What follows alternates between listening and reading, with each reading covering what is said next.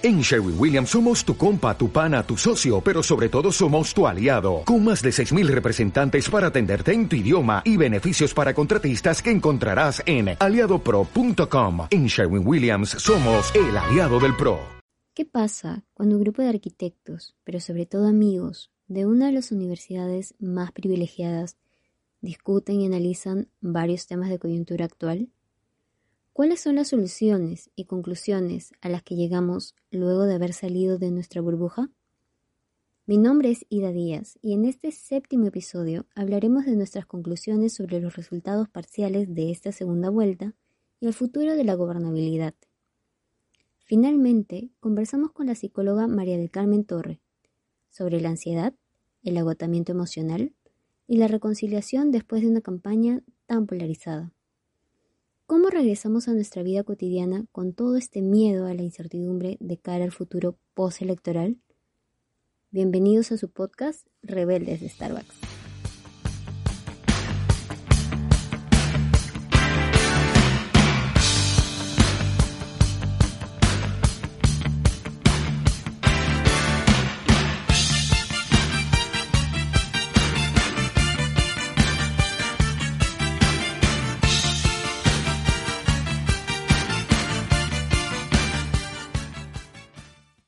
Hola, buenas noches, bienvenidos y bienvenidas a este humilde podcast. Estamos lunes 7 de junio eh, y a esta hora, que son casi las 12, estamos con 98 mil votos a favor de Pedro Castillo al 94.9 de actas contabilizadas. Y nada, después de dos trágicos, horribles y detestables meses de polarización, falta de ideas eh, y candidatos muy malos, pues ya llegamos a este punto. Nos hubiera gustado comenzar este programa sabiendo quién es el presidente o presidenta, pero parece que todavía tenemos que esperar unos dos, tres días más. Así que nada, llamamos primero a la calma, no se desesperen. Probablemente este capítulo salga el miércoles, así que para ese día ya deberíamos tener idea de quién va a ser el próximo presidente o presidenta, pero todo hace indicar que Pedro Castillo puede ser el próximo presidente para el bicentenario. Y nada, yo creo que una de las conclusiones de estas es que parte de la encuesta que salió el día sábado de Ipsos y que se filtró, que creo que se movió mucho, que, gente como Vizcarra, como Ed Málaga del Partido Morado se pronunciaran, hayan un poco impedido el triunfo del Fujimorismo, que después de una campaña tan millonaria y tan destructiva de parte de los medios, que me parece que son los eh, verdaderos perdedores, y ya le voy a comentar eso con mis compañeros, pues bueno, ¿no? Creo que es una gran señal de que pongan a quien pongan, por más improvisado que sea, el antifujimorismo pesa más. Entonces ya para iniciar eh, con esto, ¿no, chicos? Les, me gustaría preguntarles cuáles son sus conclusiones de esta campaña y más o menos cómo ven de acá a los cinco años en temas de gobierno, sea que, quien sea que gane, que parece que el ganador sería ese momento Pedro Castillo. Paul, ¿cuáles son tus conclusiones y cómo ves que se debería llevar la gobernabilidad de acá estos cinco años? ¿Qué tal? Eh, hola a todos, amigos. Pucha, primero una resaca electoral fuerte, ¿no? Y, a la cual todavía no tenemos el resultado final, ¿no? Parece que hay una tendencia que, que da a Castillo como presidente, pero sin, primero calma. Y segundo, creo que para mí hay dos cosas importantes en este, en este, en, el resultado final o, al final, eh, en general del proceso, ¿no?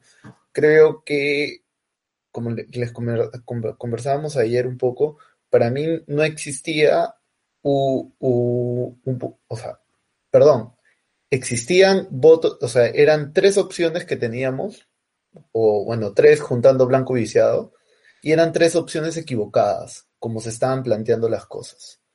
Este, tres opciones equivocadas por las cuales eh, teníamos que elegir. O sea, no había escapatoria. podías no ir a votar, ¿no? Pero bueno, tenías que elegir entre esas tres. Entre esas tres opciones equivocadas las podías elegir por los motivos correctos, creo.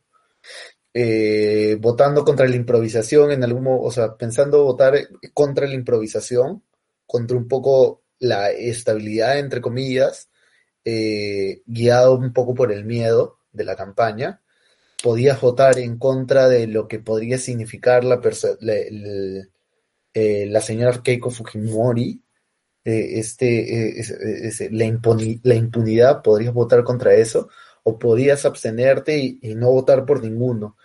Y creo que cada una de esas tres tiene razones válidas, por más que sean, como digo, votos equivocados. Creo que no, no teníamos un voto correcto en, en, ese, en este sentido.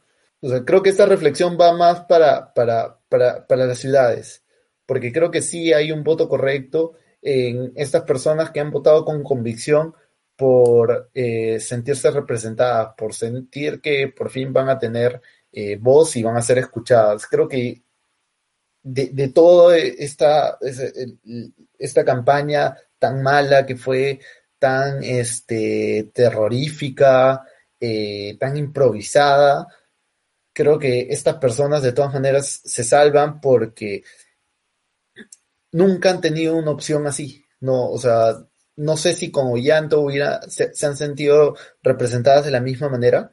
Creo que ese es el único voto correcto de, este, de esta segunda vuelta. Creo que todos los demás han sido votos equivocados. Eh, votos, eh, votos equivocados, y, pero como repito, por razones válidas tal vez.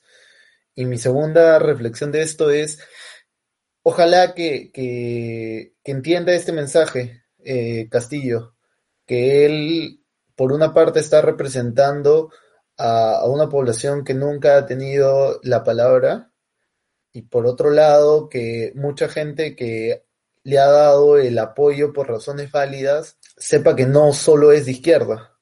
Creo que esta elección no, no le iba a ganar solo la izquierda.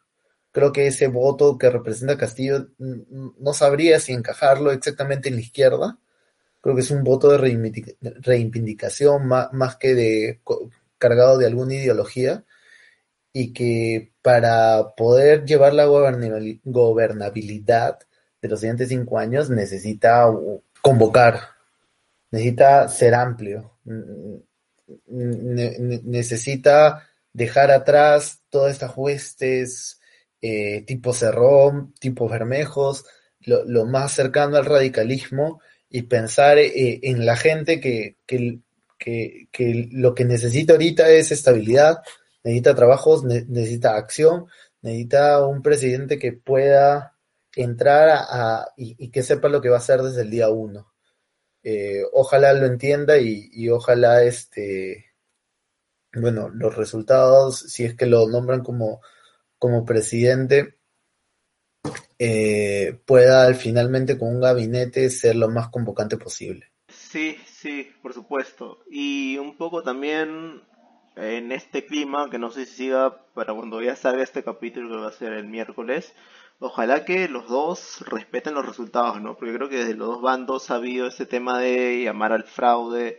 Bueno, de Castillo lo he visto más diciendo que la gente defienda el voto de las calles lo dijo en forma pacífica, pero no sé si era necesario decir desde las calles, ¿no?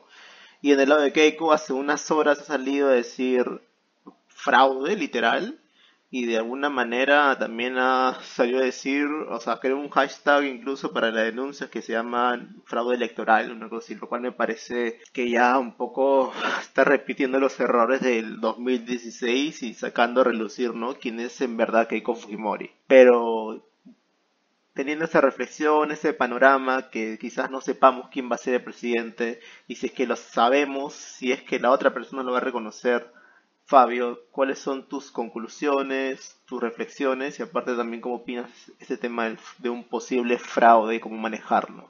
Buenas noches a todos. Eh, me hubiera encantado en realidad que las anécdotas de la votación hubieran quedado en, en personas vestidas de unicornio, el Chavo del Ocho o el Joker, pero lastimosamente eh, se ha visto empañado en estas últimas horas. Primero, eh, por la variedad de resultados, eh, ya se veía venir un poco desde que había la diferencia entre el conteo rápido y el flash electoral, que iban a haber estas suspicacias, ¿no?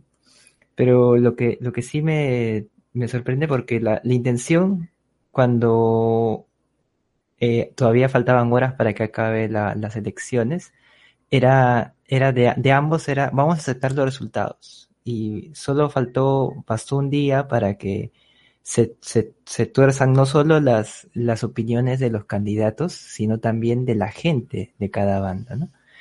Eh, he visto lastimosamente que, que muchas de las, de las rencillas que se atribuían solamente a la campaña electoral se siguen todavía, se sigue persistiendo hoy en día por, por ahora por el tema de la contabilidad de las actas, echando la culpa a regiones. Y justo hoy, que es el Día de la Bandera, eh, me da mucha pena eso, porque la bandera, en lugar de representar eh, la unidad con el rojo y blanco, parece representar la división de unos diciéndose a otros rojos y otros diciéndose a otros blancos. Entonces, eh, hoy justamente quería llevar eso a la reflexión porque me, me parece, me parece justamente que en el momento donde más debemos estar unidos, porque se vienen cinco años complicados, eh, pase lo que pase, deberíamos ya, eh, recuerdo también que estamos en pandemia, o sea, ahora la, la, distancia física se ha convertido ya en este, en este punto en una distancia social. O sea, me encantaría que en este momento ahora que sí necesitamos estar completamente unidos, eh, apechuguemos, como se dice popularmente, y sigamos para adelante, ¿no? Eh, ojalá, por el bien de todos, que eh, se acepten los resultados por ambos candidatos y vamos a ver, a listar las zapatillas. A ver, creo que hay dos ideas acá. Primero, que los que han votado por Castillo, ese 50% no es comunista, terrorista. Y segundo, que el 50% que vota por Keiko tampoco es corrupto ni, nada de eso, ¿no? Ni siquiera racista o clasista. Eh, creo que ha habido miedos, ha habido motivaciones, que bueno, que creo que hay que encararlas. pero si es eh, yendo también con eso, creo que Castillo Keiko, parece que hasta el momento más Castillo, eh, va a tener que dialogar de alguna, de alguna manera sí o sí con las otras bancadas, ¿no? Entonces, creo que ese diálogo podría partir de la pandemia, la lucha contra la pandemia. Todos quieren la lucha contra la pandemia, traer más vacunas, repartirla de una forma eficiente, etcétera, etcétera, ¿no? Y creo que eso podría ser un punto importante para bajar los ánimos, bajar estos temas no postelectorales, ya vivimos una guerra, eh, tenemos que entrar en un diálogo también, pero reconocer los errores que ha pasado. Y creo que una de esas formas puede ser la lucha contra la pandemia, que debería ser un plan nacional que integre a la sociedad civil em, como a los grupos políticos. Entonces ahí, Jesse, ¿tú qué opinas? ¿Cuáles son tus reflexiones? En cuanto también usando también la lucha contra la pandemia. Hola chicos, sí, em, claro, hay, hay puntos en común, ¿no? La lucha contra la pandemia, generación de trabajo, eh, estas cosas que además de, de, ser soluciones a necesidades que, y, y problemas que están sucediendo actualmente, también van a ser puntos de encuentro de opinión, ¿no? Y eso es algo bien importante porque tenemos que comenzar a, construir de nuevo los lazos que, que esta polarización y que todos de alguna manera hemos caído, ¿no? Y quizás sentar una posición y probablemente eh, no comprender las otras posturas, inclusive aún haciendo un esfuerzo. Yo ahorita estoy con las revoluciones bien tranquilas, con toda la apertura de leer bien, quizá darle una releída a, opiniones que eh, yo por temas de tiempo, por temas de tiempo, porque he estado full trabajo, no, no he podido quizá opinar, responder mucho, también por un tema de salud mental, pero mm, mm, recuerdo mucho haber he leído de, de a primeras algunos comentarios y me han parecido muy clasistas, racistas. Quisiera darle una oportunidad, ¿no? Quisiera darle una oportunidad. Em, ahora, en cuanto a la opinión de este escenario, que todavía no sabemos, que parece que pinta para un lado, pero igual todo puede pasar. Ojalá, ojalá que en verdad la decisión no sea un fraude, y con esto no estoy diciendo que va de un lado o viene del otro, eh, pero sí sería, sería bueno en la medida que sea posible que, que sea por la elección que, cada uno de los peruanos, los y las peruanas, han, emitido ¿no? en, su votación. Estoy quizá ya de bajada, ¿no? De, de todo este, de toda esta situación y, veo casi para atrás, wow, cuánto, cuánta discordia, ¿no? Ya, ya basta. A ver, si sale Keiko, si sale Castillo, hay que estar ahí, hay que seguir fiscalizando. Y, yo entiendo a las personas porque me ha tocado, y disculpen si me voy de, largo con, esta reflexión, comentario, eh, que tengo familia también que ha votado por, que, ha votado por Keiko. Y, hemos llegado al punto, pucha, sí, con, hasta con pena lo hemos dicho, porque no era, no era, ninguno de, de las dos personas no era quien, quien nos gustaba, en nuestro caso, ¿no? Hay gente que sí, seguramente.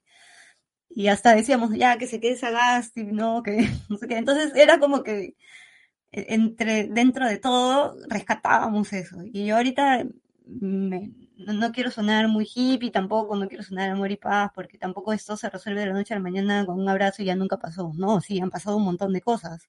Pero hay, hay, que generar, ¿no? los puntos de encuentro, porque no van a aparecer de la noche a la mañana, tampoco se pueden forzar de todas maneras. Pero en la medida que sea posible hacer un... Me culpa, como les decía al principio, yo quiero hacer un trabajo de releída de cosas que quizá me las tomé en algún momento a mal y, quizás no. Entonces, es eso, ¿no? Comenzar por, por hacer una crítica, autocrítica y, luego validar, ¿no? ¿Qué, es lo que está bien, qué es lo que está mal. Sí, qué esperanzador lo que has dicho, qué bonita también reflexión, pero también has hablado un tema de, esto de la reconciliación. Y sí, hay que luchar por construir puentes, ¿no? Eh, había una imagen, me parece, no sé, era para un periódico, no me acuerdo de quién, que era como que no, están dos personas un puente de rocas y decían, ya tenemos dos rocas como para lanzarlas y el otro le decía, ¿qué tal si empezamos a terminar de construir ese puente? Creo que esa debe ser la idea, pero yo creo que antes de llegar al perdón, perdón no un asesino más, sino que ah, es que hay que, hay que aceptar las culpas, ¿no? Y un poco me, me, me la imagen esta de ayer Verónica Mendoza haciendo una crítica normal, que era justa hacia el periodismo y Mónica Delta y el otro señor Hood Walker, si estoy pronunciando bien su apellido, se burlaban de ella en su cara, ¿no? Y le decían, pero con esa actitud no va a haber ninguna reconciliación. Pero es como que, o sea, la prensa y todas esas personas que también han llegado a una ofensa, tienen que asumir su culpa. Entonces voy contigo, yo ¿cómo opinas? ¿Cómo, cómo opinas que se debería lograr esta reconciliación y cuáles son tus conclusiones eh, en cuanto a toda esta campaña y a los resultados medios parciales que tenemos. Sí, pienso que, a ver, es un escenario bastante, pues está todavía muy caliente la cosa, ¿no? Era de esperarse porque ha sido realmente una campaña recontra sucia de, de o sea, yo creo que es que este ambiente tan caliente es resultado también de todo ese terror mediático, ¿no? Y creo que todos hemos caído también en el juego de, esta, de esta división para poder dominar. Supongo que paso por paso, ¿no? O sea, hacer la, la, la crítica, la autocrítica colectiva. Creo que sí, vamos a tener que mi, uh, calmarnos un rato, dejar un pequeño vacío para que las cosas se, se entibien un poco de lo caliente que están.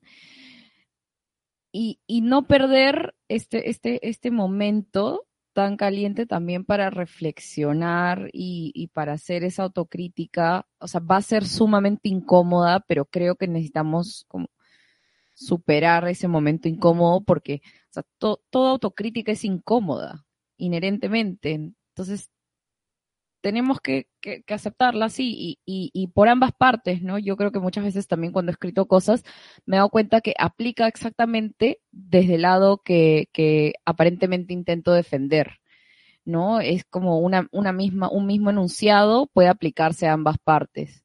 Entonces, em, y, incluso una crítica hacia el otro termina siendo una autocrítica, porque te escuchas a ti mismo, te lees a ti mismo y en realidad, eh, pues a nivel psicológico incluso estás proyectando tus propias cosas. O sea, al final del día todos somos humanos, tenemos las mismas dificultades ah, esencialmente, eh, las mismas tentaciones, digamos, de ceder hacia, hacia el miedo a la incertidumbre o hacia las posibilidades, apostar por las posibilidades. O sea, hay muchas cosas que tenemos en común ya cada uno desde su propia experiencia y sus propios traumas, pues, este, va balanceando, ¿no? Em, y también va reaccionando basado en esas cosas. Entonces, hay que saber reconocerlas. Y yo creo que ojalá, ojalá este escenario sea la revelación de cómo hemos llegado a 200 años, ¿no?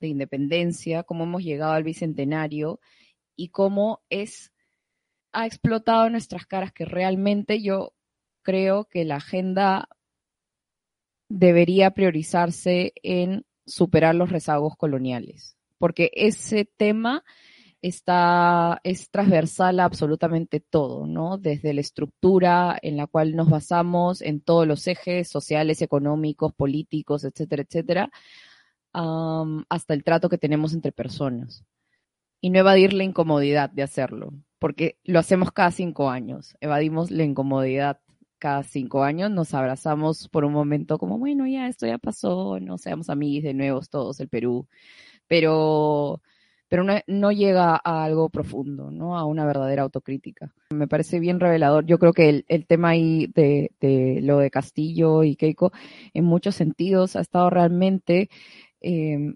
como, como una representación de, este, de esta lucha colonial, anticolonial. Y bueno, no, creo que este, creo que este panorama realmente ha sido, ha sido eso. Creo que en ambos escenarios las cosas, las, los peligros no han sido equitativos. O al menos desde donde yo lo interpreto, el, el peligro en el caso de Keiko eh, era para hacia algún sector, ¿no? Y eh, mientras otros iban a estar muy cómodos desde sus casas.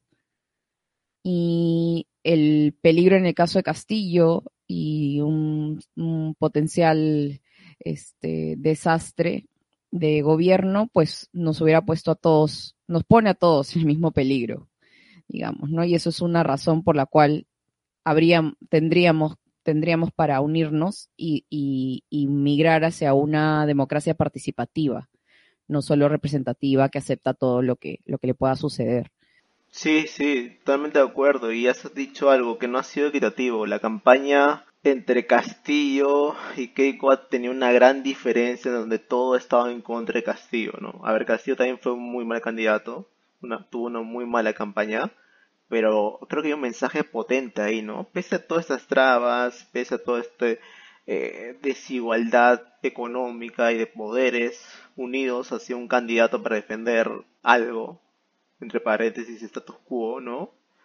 Eh, y que esto de alguna manera se voltee, creo que da un gran mensaje. Entonces no sé si tienes alguna reflexión ahí, Ida, en cuanto a esto y aparte en cuanto a la, campaña en general. Eh, bueno, sí, un poco siguiendo lo que comentaba yo. bueno, hace poco tuvimos las declaraciones de, de Pepe Mujica, que conversaba con Castillo y le decía, has nacido en un país que es la historia sangrante de América Latina, que arrancó con el tajo de la conquista y el aplastamiento de los pueblos indígenas. Entonces, este mensaje me parece súper valioso considerando que estamos próximos al Bicentenario.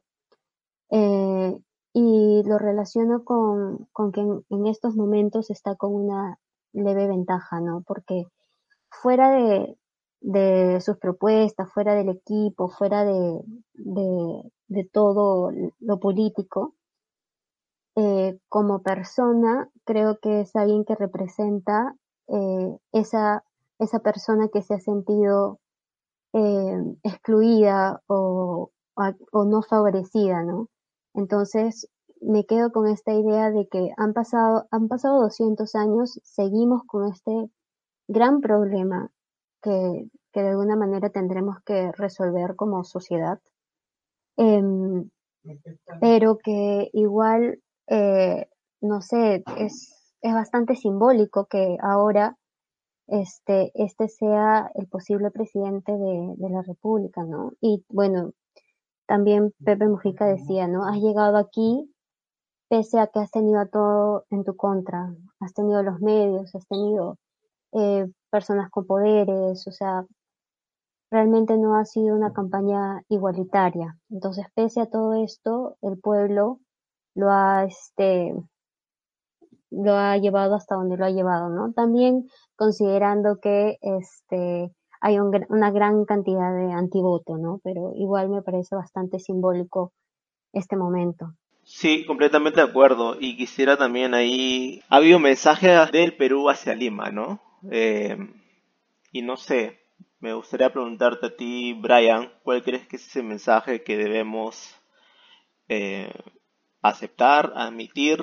Hola, ¿qué tal? ¿Cómo están? Este, o sea, en relación a lo que dices, de repente, y voy a decir algo que, que quizá incomode, pero como somos amigos, amigas, y ya me conocen y saben que les quiero, este, pero, o sea, de corazón creo que estas alturas del anime llamado Perú, es tiempo que empezamos a reconocer que el protagonista no es Lima, pues.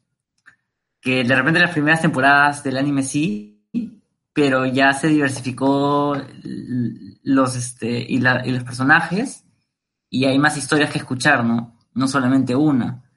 Y en ese sentido creo que una gran lección que tiene, que tendría que aprender Lima es a escuchar más. La historia del Perú, o sea, yo ni siquiera sé más allá de, de, de, y esto, de, que yo sé unas cuantas cosas, de otras cuantas, pero en general del Perú no sabemos mucho o, poco. Yo creo que sí, una gran lección es comenzar a escuchar más, ¿no? A preguntar, no tratar de, de, de salvar a nadie, ¿no? Porque no hay nadie que salvar. Y también, o sea, suena feo, ¿no? Pero mucha gente también me ha dicho este, oye, bueno, cuando tú defiendes al Callao y no sé qué, no sé cuánto, pareciera que odiaras a Lima. Y digo, o sea, me río y, le explico, no, no, mira, no la odio, quiero Lima, es, o sea, amo mi Callao, ¿no? Quiero Lima y Lima es como, como un amigo que a veces se equivoca y le dices, oye, man, te has equivocado, por ahí no es, no, siéntate, cálmate, una cosa. Pero es como, pero otras, otras veces yo no respondo tan políticamente correcto, sino respondo como en plan, o sea, si tú crees que porque yo estoy pidiendo algo que es justo, ¿no? O sea, como Chalaco estoy pidiendo algo que es justo, ¿crees que yo odio Lima? ¿Qué debería sentir yo cuando escucho que todos los días Lima habla basura del Callao? Pero basura. Y no solamente la prensa. Un montón de gente piensa que Callao es, es lo peor que existe y que una ola debería venir y matarnos a todos. Y hay comentarios así a, por montones. Este, y, y, claro, y es un poco incoherente que después te digan, Oye, odias Lima, porque le criticas dos cosas, ¿no? Chiquititas, y, y, le, y lo criticas de buena onda. Y en ese sentido, o sea, sí siento que, que la chamba de Lima Bicentenario es escuchar más. Este, y la del Callao, pucha, la del Callao es, la chamba es brutal, porque para empezar tenemos que en Callao empezar a saber qué es Callao. O sea, y es, es ilógico, porque justo vi un meme, bueno, un meme, mm, no era tanto un meme, un comentario, que decía, este, o sea, que sea un toque de ironía en cuanto a la identidad del chalaco, ¿no? Que siempre, que hay mucha gente como media extremista en el tema de la identidad del Callao, eh, dicen, y tienen esta frase que yo no estoy de acuerdo con esta frase, pero repiten mucho esta frase más Callao que Lima. Pero es la misma gente que vota como si viviera en Lima. Y es como, ¿dónde está tu coherencia, no? Y también pasa porque, por ejemplo, algo que creo que, y eso lo hablaban ayer hace unos capítulos, que sería bueno que, por ejemplo, una gran cosa que podríamos, creo que todos y todas las peruanas, buscar es que cada región tenga su propio canal regional para ver sus propias noticias. Porque está bien, está bravazo enterarnos de lo que pasa en Lima, pero, o sea, también deberías saber qué diablos pasa en el lugar donde vives. Porque si no, los problemas se invisibilizan. Entonces, o sea, ese sería un super regalo para todo el mundo. Es como ya, todo el mundo va a tener su té de Perú o lo que fuere, regional, en su lugar. Porque, claro, pues, o sea, es como, yo, o sea, yo, es horrible ya. Yo, este, estoy acá en mi casa, escucho un par de balazos a lo lejos y nunca me entero de qué fue. Pero sí estoy enterado de lo que pasa en Comas, en, no sé, pues en Caraballo, no sé dónde, y es como, no... Y ese es ejemplo del Callao que está al costadito de Lima, o sea, ahora imaginemos mucho más lejos, y como decía Arnold, hay canales, pero son de una persona que casi es como su medio para publicitar su búsqueda de ser un candidato para algo, entonces, sí, para englobar todo, sí siento que, que la chamba de Lima es escuchar más, y, preguntar más, ¿no? Sin, o sea, no preguntar con ganas de educar, sino con ganas de saber.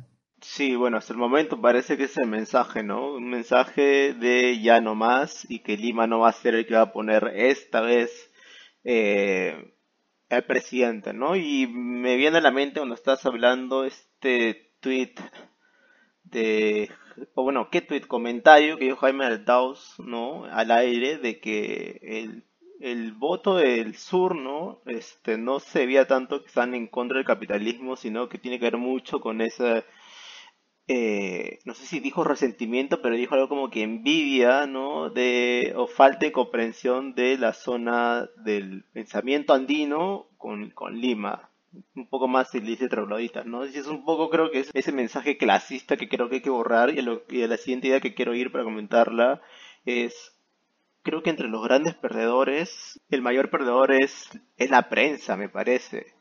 No sé, Fabio, ¿tú qué opinas ahí? ¿Cómo recuperan su legitimidad, legitimidad no? O sea, ¿cómo la gente va a volver a empezar a creer en la prensa si con toda esta campaña mediática no han hecho que una candidata como Kiko Fujimori, que sí es mala, pero al costado de una persona como como Pedro Castillo que una campaña peor, no ha hecho que ganen, invirtiendo incluso millones de millones. Sí, creo que ahora más que nunca ha sido... Ya no ha habido ni vergüenza en hacerlo evidente, ¿no?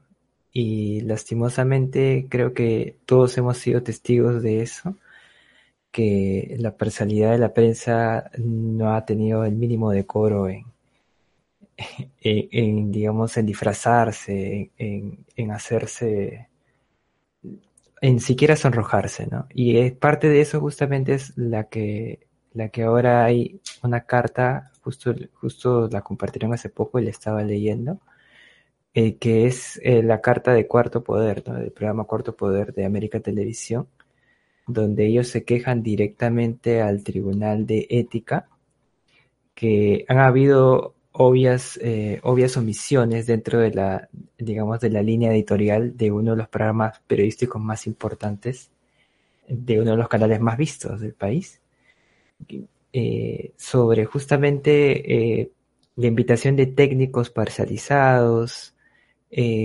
la, no, la no autorización para realizar informes sobre, sobre distintos aspectos, sobre todo que que no beneficiaban a, una de las a uno de los candidatos, ¿no? Entonces, eh, incluso esto ha sido ya notificado por observadores internacionales, donde ellos decían de que había irregularidades en el sentido que había uno de los partidos que se había apropiado de elementos patriotas eh, y que también eh, hubo una clara disparidad en la, en la parrilla de la televisión, que finalmente ya esto se ha mencionado en medios alternativos de Internet que lo que toca en realidad es respetar el espectro electromagnético. O sea, quienes son dueños del espectro electromagnético son, somos todos los peruanos y todo lo que se ve en medios es una concesión. Entonces ha habido abuso de esta, de, esta concesión, de, esta, de este poder que, se le da, que la ciudadanía le da o el Estado le da a los medios de comunicación y creo que eh, va a ser momento en todo caso, si no ahora, en, en un futuro próximo que si no al menos las leyes, que las personas juzguen todo lo que ha pasado en esta campaña electoral. ¿no? Ha sido bastante penoso. Y bueno, espero también que, que no olvidemos este asunto, ¿no? Creo que, que es, es algo que tampoco espero que se, que se deba repetir, ¿no? Y que bueno, también dice mucho de cómo va, cómo vaya la televisión en su debacle, en comparación con, con las redes sociales. Y las nuevas generaciones ya casi no ven televisión, pero eso también no es tan, eh, no es un alivio, es más es un riesgo, porque las redes sociales también han estado bastante infectadas de noticias falsas durante esta campaña electoral.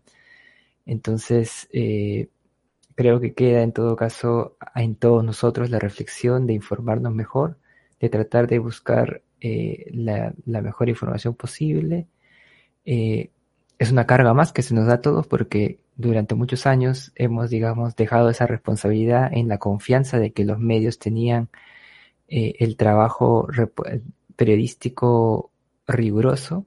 Ahora ese trabajo ha sido prácticamente, eh, se, le, se le está dando a cada uno que decida su propio medio, lo que me parece eh, bastante triste porque no todos tienen el tiempo ni todos tienen las ganas de buscar en 40 medios alternativos de Internet para contrastar la información. Eh, pero es lo que toca lastimosamente en estos tiempos y vamos a ver cómo evoluciona en los siguientes años. Y hablando de perdedores, eh, ¿ustedes creen que si es que se mantiene esta, este ritmo y que probablemente sea Castillo quien gane la presidencia, ¿creen que este sea el fin del Fujimorismo o al menos de la facción Keiko? Eh, Jesse, ¿crees que si es esta tercera derrota del Kino, ¿no? Los 15 años sin ganar, sea la última chance de Kiko Fujimori o tú crees que vas a seguir insistiendo? Bueno, están registrados como partido político, así que son un partido y creo que va a haber continuidad, ¿no? Eh, como personaje, como lideresa, Keiko, no lo sé, eh, pero de todas maneras ahí está Kenji, ¿no? Que es un activo eh, que bueno, y al final de esta campaña ha, tenido también eh, una presencia importante eh, y que, ha mostrado también respaldo familiar, ¿no? O sea, no es Keiko, es los Fujimori, que, quien, quienes han estado en la primera línea en, este, en estos momentos, ¿no? Inclusive hasta sus hijas, ¿no? Eh, allí sí creo que hubiera sido bueno también tener cuidado con, las chicas, ¿no? Pero bueno, al final eh, entiendo que sea parte de eh, una estrategia mediática, pero yo creo que sí. Fuerza Popular va, va, va a continuar y diría que también con, con alguien de apellido Fujimori. Yo, yo lo veo claro. Lo que igual seguramente voy a pecar de idealista, ¿no? Es que, o sea, hay procesos que deben de seguir, ¿no? Y, esperemos que eh, estos no se vean interrumpidos, ¿no? Porque que alguien con tantos indicios criminales eh, sea un, prospecto de presidente, no es válido. Y eso es algo en lo que todos deberíamos estar de acuerdo, bajo, bajo, mí, lo que yo pienso, ¿no? Con, con, estos antecedentes, ser presidente no me parece, pero bueno. Eh, en ese sentido, eh, se hablaba hace un momento de que, claro, o sea, no, tampoco hay que tapar el sol con un dedo, hay que ser autocrítico, sí. Eh, yo también creo eso.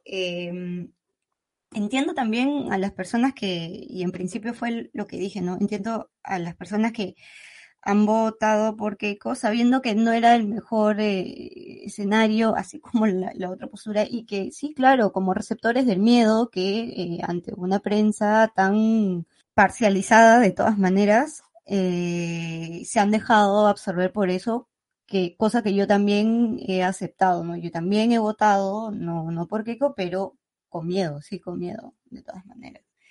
Eh, pero eso no exime de los comentarios eh, tan fatales, tú has citado a, Jaime de Altaos, ¿no?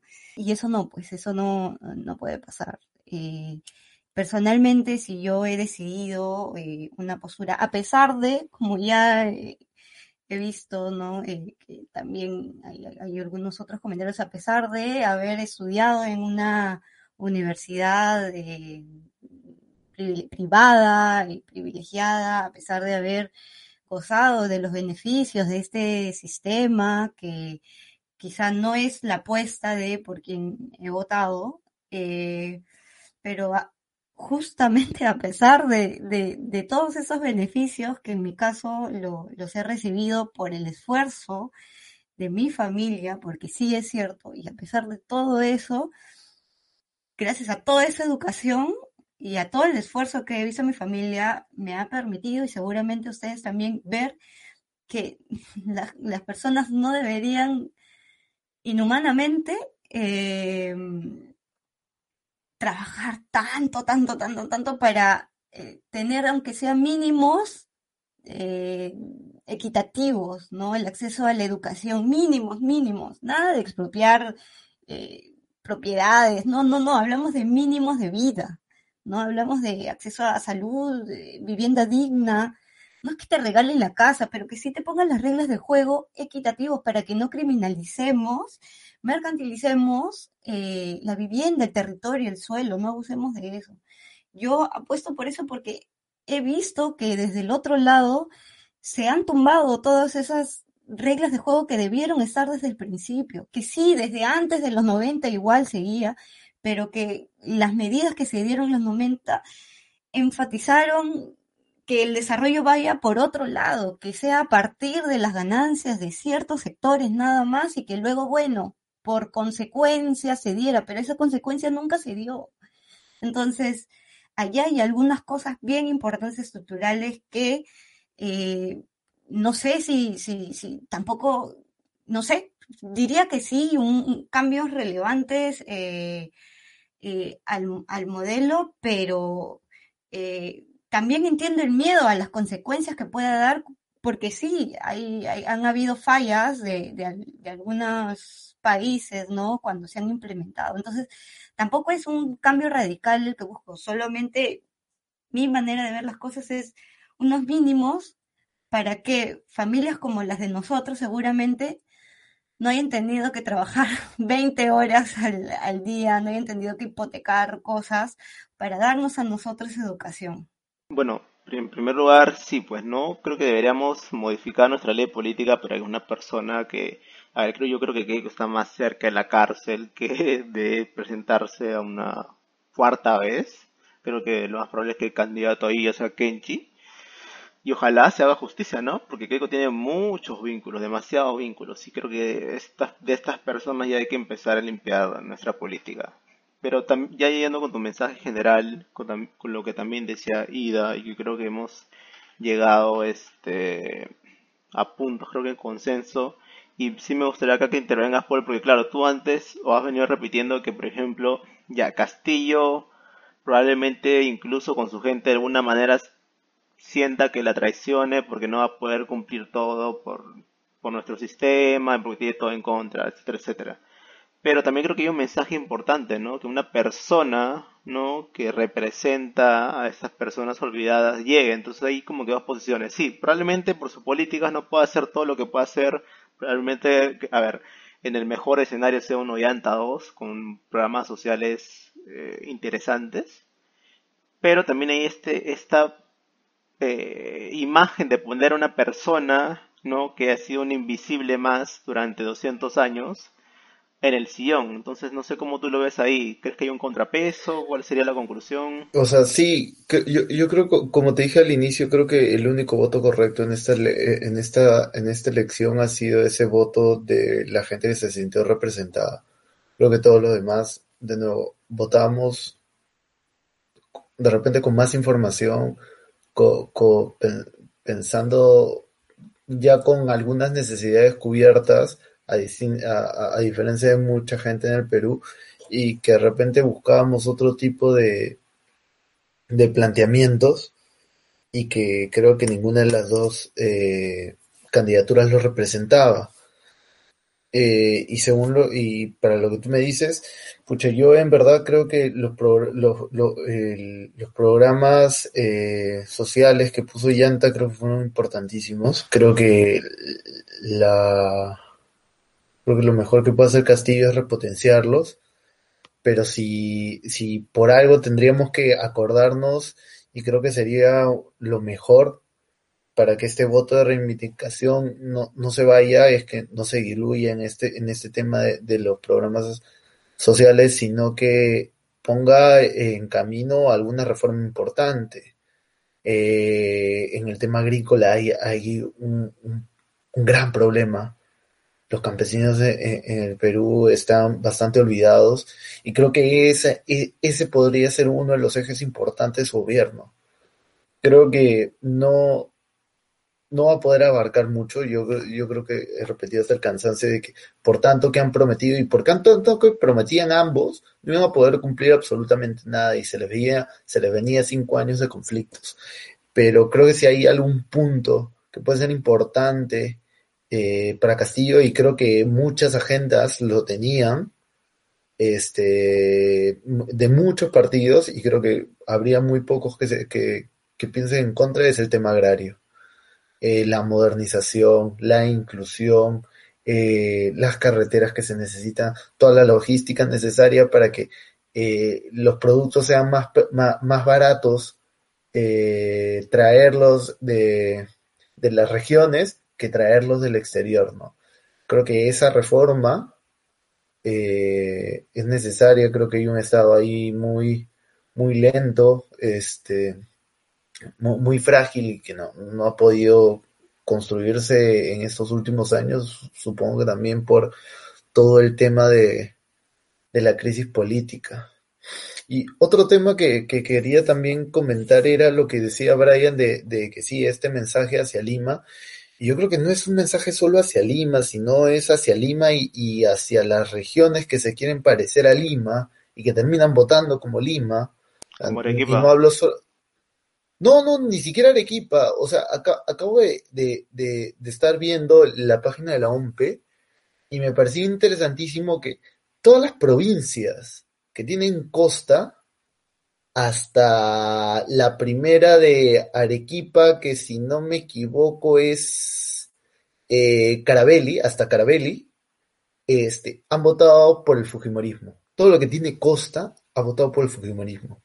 Normalmente la, las ciudades más grandes en, el Perú tienen costa, todo el norte. La, única que, que no ha votado por el Fujimorismo ha sido Virú. Virú, que fue uno de los lugares del conflicto en diciembre por el tema de, la, ley agraria, la ley Klimper. Cosa contraria no ha pasado en el sur, eh, en Iñica, pero ahí me parece un tema interesante. Puede ser un, o sea, podemos estar mandando un mensaje a, a, Lima, pero no solo a Lima, sino a todos aquellos que se quieren parecer a Lima. Eh, de repente decirles ese, ese no, es, un voto para de, de, advertencia de que este no es el camino. Un poco para ir por ahí, ¿no? O sea, para extender, ¿no? O sea, no es solo Lima, sino Lima y, y sus hijitos, por así decirlo, ¿no? Es Lima, oye, no te pongas espeso. Dime tú quién maneja los medios en todo el Perú, solamente están en Lima. Obviamente que todos nos parecer a Lima porque los medios nos venden que es lo mejor que hay. Si cada medio, tu, cada región tuviera su propio medio, ya ahí hablamos, pues. Pero obvio que es Lima, pues amigo. Pero, o sea, mi crítica es hacia todo, o sea, es hacia las ciudades que o sea, a ver, ¿quiénes controlan la, la, ciudad? Las autoridades. Las autoridades son las que se quieren parecer a Lima. O sea, las autoridades es la que al final terminan haciendo ese, esa vuelta de timón para, mira, en Lima hay estas cosas, hay que traerlas acá. Y, y creo que se están equivocando y, yo muchas veces, eh, cuando he viajado a regiones, he escuchado ese comentario, ¿no? De acuerdo con lo que dices, totalmente, y creo que parte también porque como cuando nos venden de que Estados Unidos es lo mejor del mundo y no escuchamos otras opciones. Creo que también va por ahí también eso. Sí, o sea, complementando eh, lo que dices. A, a, eso voy, o sea, no, no es una crítica de que, no, claro, que, que las regiones no tienen, o sea, creo que este tipo de voto a, hacia, hacia esta, hacia lo que es Lima y, y hacia el norte, es un mensaje de que, oye, tenemos que cambiar la perspectiva, ¿no? Va, va por ahí, más que nos tenemos que parecer, no nos tenemos que parecer, eso. Yo no estoy, o, o tienen que ser las medidas para que no nos parezcamos y que cada uno pueda tener su independencia. Va más por el tema de que hay, el voto, el voto es una advertencia hacia ello. Sí, totalmente de acuerdo con sus dos puntos. de hecho los comparto y creo que por ahí hay mucho que trabajar. Eh, y bueno, creo que nos falta un tema o un par de temas más, pero ya para no extender este bloque, eh, eh, vamos a hacer una pausa no comercial. y nada, en el siguiente bloque, que es la continuación de este primer tema, pues nada, la, la detallamos mucho mejor porque creo que esas ideas no deben quedar en, en el en el tintero, ¿no? Eh, entonces de repente con una musiquita volvemos, así que ya, ya venimos.